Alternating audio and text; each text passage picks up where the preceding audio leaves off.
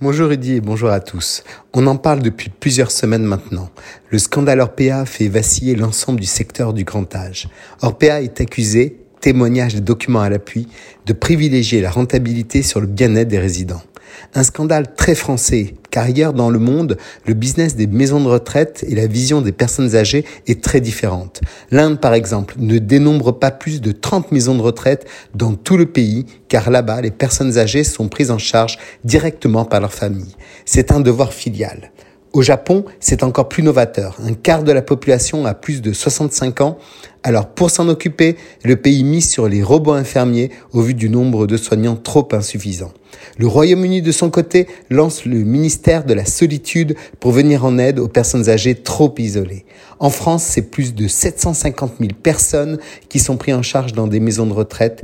Derrière ce nombre considérable, la prise en charge des résidents est souvent décriée.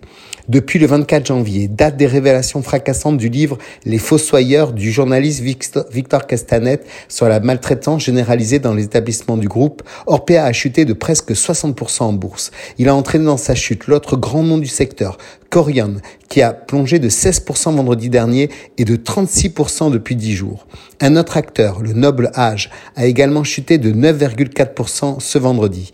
Nous ne cachons rien, nous avons toujours été transparents, a pourtant déclaré Sophie Boissard, directrice générale de Corian à Bloomberg. Mais ces propos n'ont pas suffi à rassurer les investisseurs. Au milieu de ce tumulte, Yves Lemaz, l'ancien directeur général d'Orpea, démis de ses fonctions le 30 janvier après les révélations du livre, a réfuté tout des d'initier lors de la vente d'une partie de ses actions fin juillet 2021 pour plus de 800 000 euros. Un coup dur pour ces mastodontes dont les résultats financiers ont été impressionnants, même en 2020, année marquée par le Covid. Corian avait fait un chiffre d'affaires global de 4 milliards d'euros pour un résultat net de 40 millions d'euros, quand Orpea a réalisé un chiffre d'affaires identique pour un résultat net de 160 millions d'euros. Il faut dire qu'en 30 ans, les EHPAD privés, qui représentent 20% du marché des maisons de retraite, sont devenus de puissantes machines à cash, avec des tarifs bien supérieurs à ceux pratiqués dans les établissements publics. Les structures privées qui se sont développées depuis le début des années 90 facturent ainsi un tarif médian par chambre de 2728 euros par mois contre 1868 euros dans le public, avec parfois des prix montant à 6, 7, voire dans certains cas 10 000 euros par mois.